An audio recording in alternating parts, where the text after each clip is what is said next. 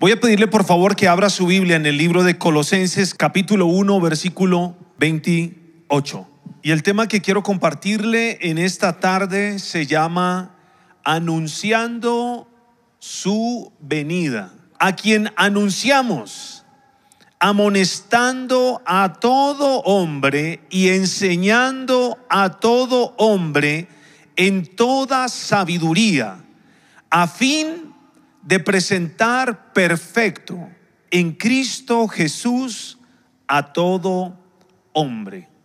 Bueno, esta es una palabra, la verdad que impacta mi vida, mi corazón, porque una de las cosas que enseña es la importancia de amonestar y de enseñar.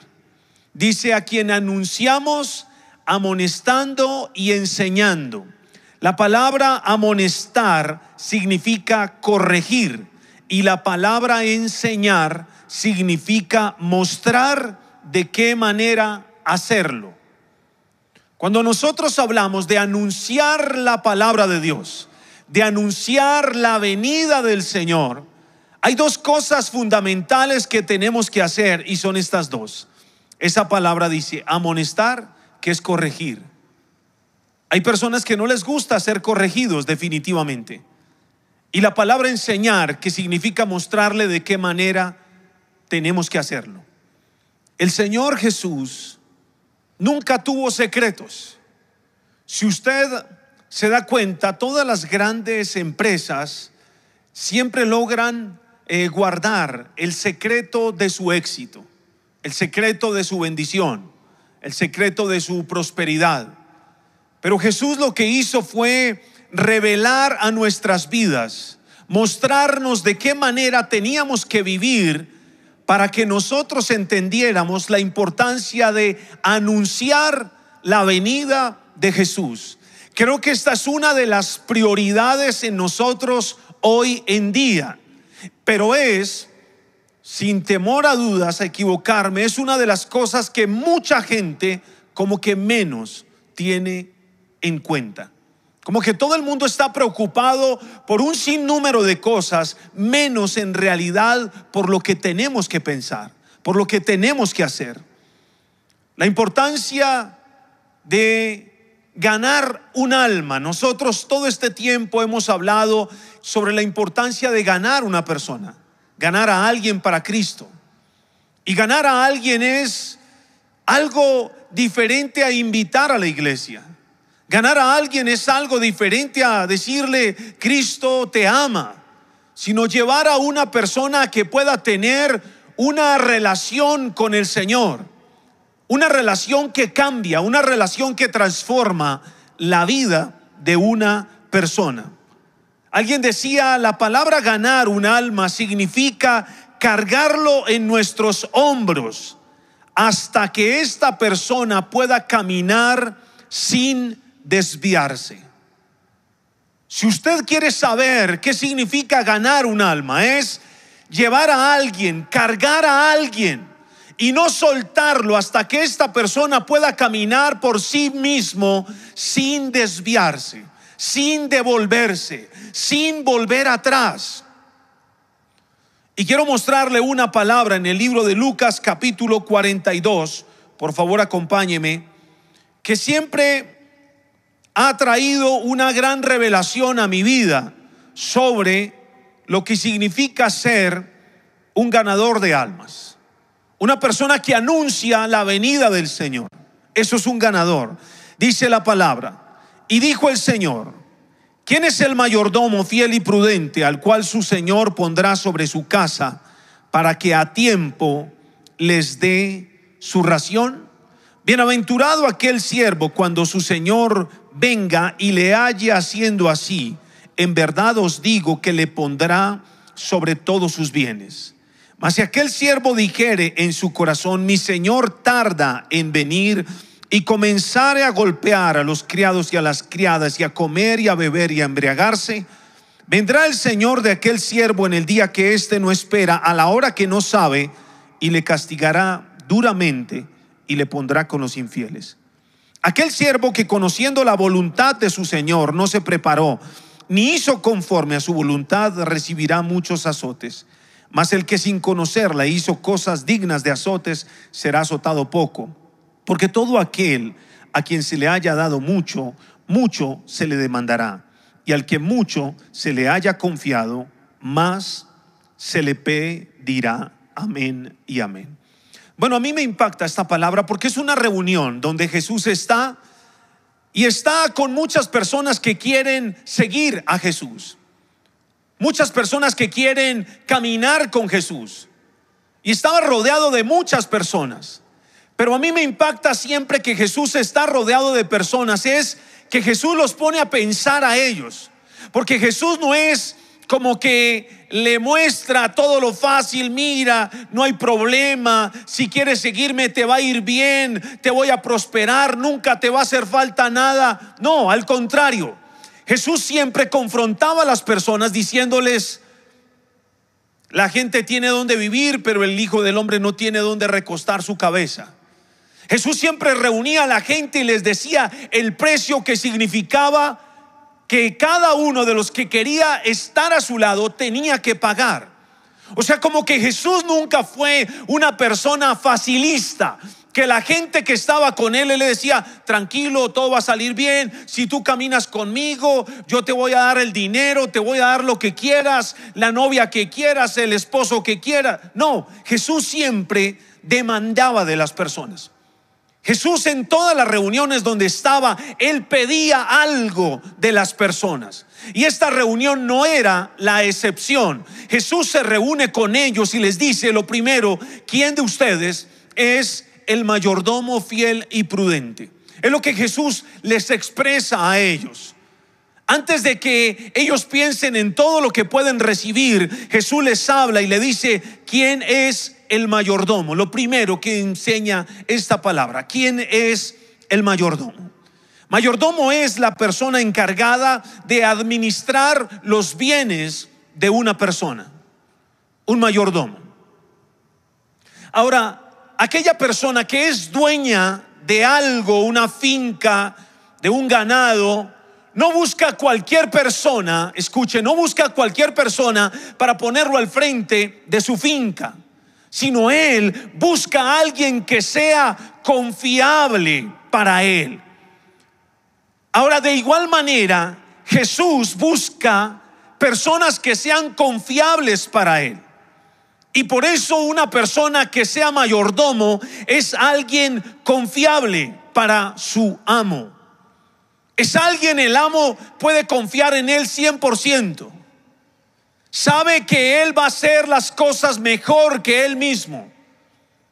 Y por eso el Señor les pregunta a ellos, ¿quiénes de ustedes? Porque hay momentos donde nosotros hay cosas que queremos escuchar, hay cosas que anhelamos escuchar, pero hay momentos donde Jesús nos habla cosas que aunque nosotros no las anhelemos escuchar, las necesitamos escuchar.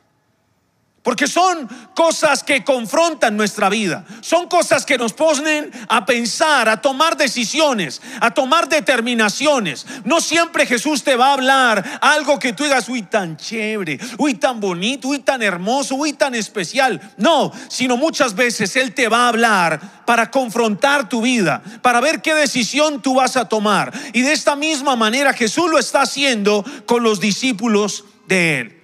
¿Quién es el mayordomo? Dios ha decidido buscar un mayordomo. Y un mayordomo es aquella persona conforme al corazón de su Señor. ¿Cómo es alguien conforme al corazón de su Señor? Una persona conforme al corazón de su Señor es que sabe lo que hay en lo íntimo del corazón de su Señor. Alguien lo explicaba de la siguiente manera, un entrenador de fútbol americano llevó a que su equipo fuera cuatro veces campeón. Y esto fue una hazaña impresionante. Pero lo más impresionante era que este señor, que era el entrenador, no podía hablar. Pero lo más impresionante es que este señor entrenador no podía mover ninguna parte de su cuerpo a excepción de sus ojos. Quiere decir que no hablaba, no se movía, ¿Cómo hizo este hombre para que dar las instrucciones para llevar a un equipo a que fuera campeón cuatro veces seguidas? Su esposa se ponía al frente de él y lo miraba. Y tan solo mirándolo, ella sabía lo que había en el corazón de su esposo y ella lo que hacía era interpretar lo que su esposo quería decirle al equipo. Esta mujer era conforme al corazón de su esposo. Dios cuando habla y Jesús cuando pregunta quién es el mayordomo, Él está buscando a alguien conforme al corazón de Dios. Alguien que sepa interpretar lo que Jesús quiere hacer. Alguien que no esté preguntando, Señor, yo predico, no predico, gano almas, no gano almas. ¿Qué hago? ¿Voy, no voy? ¿Visito, no? Sino alguien que solamente tener el contacto con Él hará que usted pueda saber lo que hay en el corazón de Dios. Dios anhela una juventud que sea conforme al corazón de Dios, no conforme a los deleites, a los placeres, a los deseos propios, sino conforme al deseo del corazón de Dios. Que tú puedas estar con Dios y saber qué es lo que Él quiere que tú hagas. ¿A dónde quieres el Señor que tú vayas? ¿A quién quiere el Señor llevarte a cambiar una vida, transformar una persona? Por eso el Señor habla de quién es ese mayordomo. Y tú tienes que evaluar tu vida y decir, yo en realidad, ¿qué, qué hago en este lugar? ¿Qué soy en este lugar? Y tú tienes que entender que hay algo que el Señor quiere es que cada uno de nosotros se convierta en ese hombre, en esa mujer, conforme al corazón de Dios. Y si no, nosotros estamos siendo unos asistentes simplemente a escuchar algo que pueda que sea bonito, pueda que no lo sea, pueda que me guste, pueda que no me guste, pero Dios quiere algo un poco más allá de que seamos espectadores de algo que Dios quiere hacer y que nos volvamos parte de lo que Dios quiere hacer es a través de nuestra vida, no de la vida de otros. Que tú no seas un espectador de lo que Dios quiere hacer en esta ciudad y en esta nación, sino que tú seas parte activa de lo que Dios quiere hacer en este tiempo para transformar esta ciudad y esta nación en el nombre de Jesús. ¿Le puedes dar un aplauso al Señor?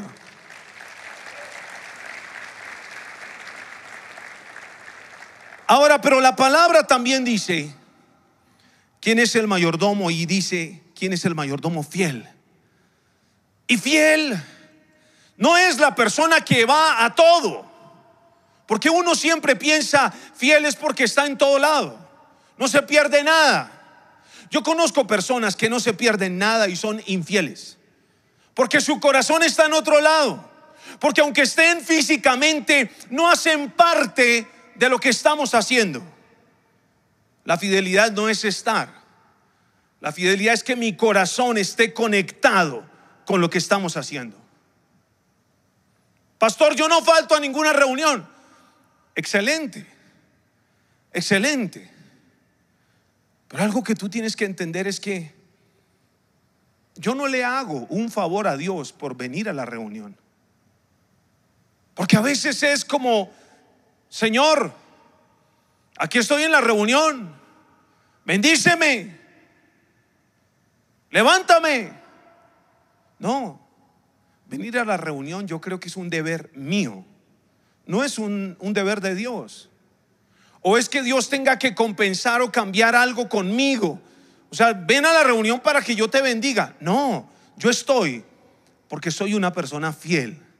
Pero no solamente asisto, sino que también mi corazón está unido al de Dios. Unido hacia lo que Dios quiere hacer. Una de las cosas que más me ha impactado que nos ha enseñado el pastor Castellanos es que el privilegio de predicar la palabra no se lo dio a los ángeles. Y eso me retumba todo el tiempo. El privilegio de predicar la palabra, el Señor nos lo dio a nosotros, a ti y a mí. Fácil, el Señor hubiera podido haber dicho, los ángeles prediquen y lo harían. Pero el único privilegio, ese privilegio no se le otorgó a ellos. El Señor nos lo otorgó a nosotros. Yo en alguna oportunidad pensé que yo era un tremendo discípulo del Señor.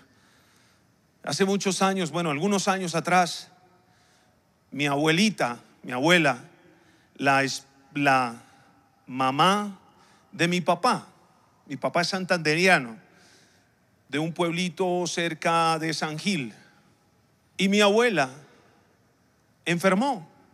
Mi papá es cristiano, mi mamá es cristiana. Y cuando enferma mi abuela, sentimos la necesidad de que teníamos que ir a orar por ella porque mi abuela era una mujer muy religiosa, muy, pero muy, muy, aún cosas de idolatría, cosas de todo eso. Entonces al estar enferma, las noticias era que ella iba empeorando cada vez más. Entonces nosotros nuestro desafío era ir y orar por ella. Claro, vivía en Santander, siete horas de Bogotá allá. Mi papá fue, regresó a Bogotá, y cuando regresa a Bogotá, yo le dije, papá, ¿oraste por mi abuelita? Y él me dijo, no, pero ya está mejor. Ella ya está mejor. Yo le dije, no, papá, pero hubieras orado por ella. Hubieras hecho la oración con ella. Así pasó el tiempo, siguió mi abuelita enferma, yo tuve que ir y yo llegué a ese lugar y estaban mis tíos, mis primos. Y yo quería como compartir la palabra, pero yo dije, está mi tío, está mi otro tío, está mi primo, está... Y yo, la verdad, yo vi que mi abuela estaba mejor. Entonces yo dije, bueno, Señor, gracias porque creo que tú la sanaste, estás obrando en ella. Me regresé a Bogotá y a las dos semanas de que yo regreso a Bogotá, mi abuela muere. Cuando mi abuela muere, recibimos la noticia con mi papá. Y recuerdo ese día que nos abrazamos con mi papá, nos arrodillamos y empezamos a llorar como nunca lo habíamos hecho. Nunca. Nunca nos habíamos llorado los dos, nunca habíamos arrodillado los dos, nunca habíamos nada. Pero esto conmovió nuestro corazón. Y lo primero que el Señor traía era que, ¿qué habría pasado con el alma de mi abuela?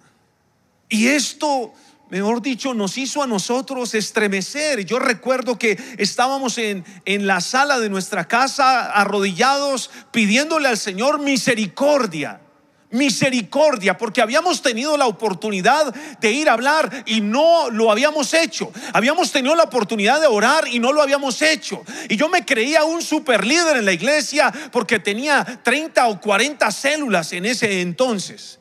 Yo me creía un, eh, un intercesor tremendo.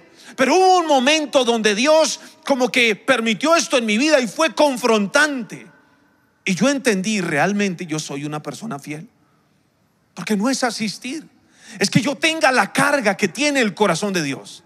Es que yo tenga que la necesidad que hay en el corazón de Dios esté también en el mío. Eso es ser una persona fiel. Yo puedo venir a todo, yo puedo estar en todo, pero no hacer nada de lo que Dios quiere que yo haga. Entonces, no soy fiel. Mi otra abuela enferma. Dios mío, yo, bueno, recuerdo esa oración que tuvimos con mi papá fue, Señor, nunca más volveremos a permitir que una persona pase por frente de nosotros y no compartirle. Entonces enfermó mi otra abuela y wow, empezamos, yo fui a orar por ella, la casa. Ella era cristiana, pero más sin embargo yo oraba por ella. Y fui a orar, abuelita, recibe al Señor en tu corazón. Y ella, bueno, sí, oraba conmigo. Y cada vez que yo llegaba, abuelita, ven, vamos a orar. Haz la oración conmigo, vamos a orar al Señor. Recibe a Cristo en tu corazón. Al punto en que yo llegaba donde mi abuelita y tan pronto ella me veía que yo entraba, se hacía la dormida. Porque no quería que yo orara. Yo ya otra vez este viene a orar. Y yo decía, no, abuelita, despiértese, vamos a orar. Vamos a orar. Y orábamos. La llevaron a la clínica en una oportunidad y yo iba para visitarla a la clínica. Y cuando yo iba por el camino hacia la habitación de ella, había una persona en una habitación y había una ventana y esa persona estaba con una careta puesta, botando sangre por la boca y con esa careta puesta. Yo caminando, yo dije, Señor, guarda a mi abuelita. Pero cuando voy caminando, el Señor me trae a la mente, recuerda el pacto que tú hiciste con tu papá cuando estabas allí, que ibas a predicarle a todo el mundo, necesito que le prediques a ella. Inmediatamente yo me devolví, entré a la habitación de esta señora, le dije a los familiares si me permitían orar por ella, me permitieron orar, oré por ella, oré por los familiares, ella recibió al Señor en su corazón, los familiares también, salí de allí y me fui a, a donde mi abuelita y cuando voy entrando donde mi abuelita, ¿qué ocurrió? Se hizo la dormida despertarla otra vez. Abuelita, vamos a orar, vamos a orar. Ok, oramos todo, tremendo. Y cuando yo voy saliendo de visitar a mi abuela, la persona por la cual estaba en la clínica, en la habitación del lado, acababa de morir. Y el Señor me dice, ¿qué tal si tú no hubieras orado por ella? Y yo entendí algo en mi corazón. Entendí que ser fiel es ir más allá de lo que normalmente tú eres y haces. Por eso Jesús les dice, ¿quiénes de ustedes es ese mayordomo fiel? En realidad, ¿quién es fiel de ustedes? Es la pregunta que Jesús le hace a los discípulos, es la pregunta que Jesús me hace a mí en este día. Entonces dice, ¿y quién es el mayordomo fiel? Y dice, prudente. ¿A qué se refiere la palabra prudente? Prudente significa el que hace las cosas como su Señor las haría. Una persona prudente, una persona que no permite dejar pasar la oportunidad, una persona que sabe que el tiempo es ahora, que no puede esperar para después. Ese sabe que es prudente. Alguien decía, pastor, uno tiene que tener algo claro. Yo le escuché a alguien, me decía, pastor, cuando yo predico yo lo hago como si fuera la última vez en que yo pudiera hacerlo. O si fuera la última vez que esas personas que están frente a mí lo pudieran hacer. Ahora que murió el doctor Cho, el pastor de Corea, conocido por tener la iglesia más grande del mundo, recordé a un hombre que fue misionero en 1886, fue enviado a Corea, cuando no existía nada del Evangelio, cuando no existía nadie que conocía al Señor. Y este hombre fue enviado con su esposa y sus dos hijas. Y al ser enviado allí, allí era prohibido predicar la palabra de Dios, como lo es en Corea del Norte. Le pagan a las personas para que digan quién está predicando la palabra, para meterlos a la cárcel. Y este hombre en 1886 se llamaba Thomas Robertson. Y él fue allí y empezó a predicar. Y lo, lo detuvieron. Era prohibido predicar. Dice que lo detuvieron, lo metieron a la cárcel, a él, a su esposa, a sus dos hijas. Y después de un tiempo lo dejaron salir. Pero le dijeron, tiene que irse de este lugar. Cuando él sale, él sigue predicando porque tenía una convicción en su corazón de que Dios lo había enviado a ese lugar a predicar. Entonces él sale y empieza a predicar nuevamente. Pero lo más impresionante era que la Biblia no existía en coreano. Entonces él empezó a traducir la Biblia en coreano y él cargaba un cuaderno donde tenía sus notas de lo que él había traducido al coreano. Y con esas notas era que él predicaba en las calles, en los diferentes lugares. Pero nadie le llamaba la atención lo que él predicaba. Lo tomaron nuevamente preso, asesinaron a su esposa y a sus dos hijas y lo dejaron salir. Y él siguió predicando la palabra sin ver ningún fruto aparentemente. Pero siguió predicando con fuego, con pasión, con amor, con ímpetu fue asesinado, aparentemente sin que nadie se hubiera convertido al Señor. Pero lo más impactante era que este hombre al morir había apretado tanto ese cuaderno de notas que les llamó la curiosidad qué era lo que él tenía escrito en ese lugar. Entonces, hicieron como un museo contando la historia de este hombre que fue a predicar a Corea. Y en uno de los cuartos de ese museo colocaron todas las hojas de ese cuaderno que él había traducido al coreano, que era la Biblia. Y cuando la gente entraba al museo para conocer por curiosidad quién había sido este hombre, y se encontraban con las paredes en las que estaban pegadas las hojas donde el hombre había traducido la Biblia. La gente empezó a leer y caían postrados pidiéndole perdón a Dios y se humillaron. Y allí nació el avivamiento de Corea a través de un hombre que nadie creyó en él, pero él tenía la convicción en su corazón que Dios lo había escogido para ese tiempo y no hubo nada que lo detuviera porque tenía la convicción en su corazón que él había sido escogido por Dios, que él había sido enviado por Dios. ¿Quién de ustedes es el mayordomo fiel y prudente que el Señor está buscando? Porque es la convicción la que nos hace seguir adelante. Es la convicción la que nos hace avanzar y creer que Dios tiene algo nuevo para esta ciudad y para esta nación.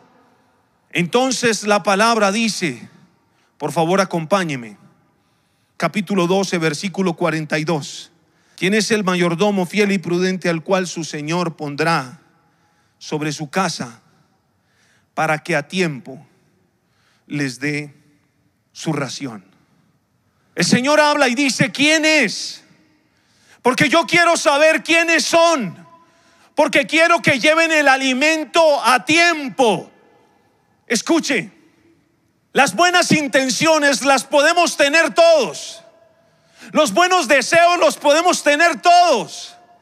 Pero algo importante es, el Señor dijo, yo quiero escogerlos a ellos porque quiero que ellos lleven a tiempo la ración, el alimento. ¿Para qué llevar un alimento fuera de tiempo? ¿Para qué llevar un alimento cuando ya es tarde? ¿Para qué llevar una palabra cuando ya no se puede hacer nada? ¿Para qué dar un abrazo cuando ya no siente lo que significa ese abrazo? ¿Para qué decir te amo cuando ya la persona no nos puede escuchar? La Biblia dice, yo quiero escogerlos porque quiero que den a tiempo, a tiempo la ración. Y a tiempo es que yo creo que nuestro alrededor está mostrándonos que es el tiempo de que nuestra universidad, que nuestro colegio, todo sea diferente. Yo creo que el mal ha llegado a su tope. El mal está a nuestro alrededor. La gente que tenemos cerca. Y lo peor es que muchas veces ese mal quiere venir y meterse en nuestro corazón, en nuestra mente, en nuestra vida. Y nosotros que tenemos la solución la tenemos guardada, la tenemos escondida, la tenemos solo para nosotros, la tenemos solo para que me vaya bien a mí. Alguien dijo, ¿sabe, pastor, cuál es el error? El error es que la gente predica una verdad como si fuera una mentira. Y la gente que está afuera predica la mentira como si fuera una verdad. Dijo, ese es el error. Y por eso dice esa palabra, dice, para que a tiempo les dé su ración. Verso 43 dice, bienaventurado aquel siervo al cual cuando su Señor venga le halle haciendo así. Le halle haciendo así. Una persona en silla de ruedas vivía en un cuarto piso y decía, Señor, si tú me sanaras, yo podría salir a los parques e ir a predicar la palabra y ganaría muchas almas pero esta silla de ruedas no me deja salir. Y como que todo el tiempo estaba lamentándose de su condición, lamentándose de su vida. Y siempre posponiendo todas las cosas que Dios le había colocado en su corazón que hiciera. El Señor le dijo una cosa, quiero que sepas es que tú no necesitas absolutamente nada para que yo te use. Yo puedo usarte tal cual y como tú eres. Y la mujer le dijo, la verdad, no sé cómo me puedes usar. Entonces el Señor le habla y le dice, yo quiero que escribas en un papel siete veces, Cristo te ama. Pero Señor, ¿qué me estás pidiendo que haga? Yo quisiera estar sana, salir a las calles, predicar, ir a los buses, a los teatros, a los cementerios, a los diferentes lugares. Sáname. Yo veré la predicación tuya. Iré y predicaré. El Señor le dijo, ¿sabes qué? No discutas más, escribe siete veces, Cristo te ama. Entonces toma el papelito, escribe siete veces, Cristo te ama. Le dice, enrolla, parte esos papelitos, haz siete papelitos. Pero Señor, si tú, el Señor, solo haz lo que te digo. Ella hace los siete papelitos. El Señor le dice, ahora vas a orar por esos siete papelitos. Pero Señor, no, vas a orar. Entonces ella empieza a orar por los siete papeles y el Señor le dice, acércate a la ventana y lanza el primer papelito. Ella se acerca a la ventana y le dice, Señor, no entiendo, pero lo voy a hacer se acerca a la ventana, lanza el primer papelito. Cuando lanza el primer papel, un hombre va caminando, ve que viene cayendo algo, lo recoge, lo abre y lee. Cristo te ama. Cuando lee, el hombre cae postrado pidiéndole perdón a Dios. Y su vida es transformada. El Señor le dice, ¿te das cuenta que yo sí te puedo usar? La Biblia dice algo, bienaventurado el hombre al cual cuando su Señor venga le haya siendo así. Dice, en verdad digo que le pondrá sobre todos los bienes, sobre todo. Significa que le dará más. Le dará más, el Señor nos dará más. ¿Saben qué el Señor qué necesita? Una vida dispuesta, no necesita más. No necesita ser el mejor predicador, no necesita ser la excelente persona, no necesita ser el más carismático, necesitas ser tú mismo. No necesitas más. Solamente necesitas ser tú mismo para que en las manos de Dios el Señor pueda hacer cosas realmente sobrenaturales. No necesitas nada más. No pidas nada más a veces lo que nosotros estamos pidiendo es como una excusa para no servir al Señor. Realmente yo quiero decirle algo a usted en esta tarde. Y es, esta palabra dice, versículo 45, dice, mi Señor tarda en venir. Mas si aquel siervo, versículo 45, mas si aquel siervo dijera en su corazón, mi Señor tarda en venir, y comenzare a golpear a los criados y a las criadas y a beber y a embriagarse. Dice, vendrá el Señor de aquel siervo en el día que éste no sabe y a la hora que no espera y le castigará duramente y le pondrá con los infieles. Entonces yo desperté y entendí, el Señor sí puede tener personas infieles que estén en todas las reuniones. Y él dijo, yo quiero que tú entiendas eso. ¿Saben? A veces nosotros estamos en espera de que Dios me bendiga, de que Dios me dé, de que Dios me levante, de que Dios haga en mi vida, de que Dios restaure, sane, bendiga, me prospere, me ayude, me dé la idónea, el esposo, en fin. Pero se nos ha olvidado algo. Y es, ¿qué quiere Dios de nosotros? ¿Qué será lo que Él quiere de mí? Hay algo que yo tengo que tener que Él quiere de mí. Él quiere algo de ti. A veces como que tú sientes que no eres tan valioso para Él. Y yo te digo, si tú te acercas, Él va a usar tu vida. Él es el alfarero, dice la palabra. Él es el alfarero, tú y yo somos el barro. Él decide qué hacer con nosotros. El barro no se puede rehusar a lo que Él quiere hacer. El barro solamente tiene que estar dispuesto y totalmente rendido. Cuando tú te rindes, Él obra. Solamente permite que las manos de Dios vengan sobre tu vida y moldee lo que hay que moldear en ti para que te puedas convertir en esa vasija de bendición y de honra. Yo quisiera orar en esta tarde por aquellas personas que en verdad hoy están decididos. No, no quiero pedir, Señor. No quiero que me prosperes, que wow. Quiero decirte, ¿qué quieres de mí? Y si tú estás en este lugar para decirle al Señor, ¿qué quieres de mí? Colócate de pie.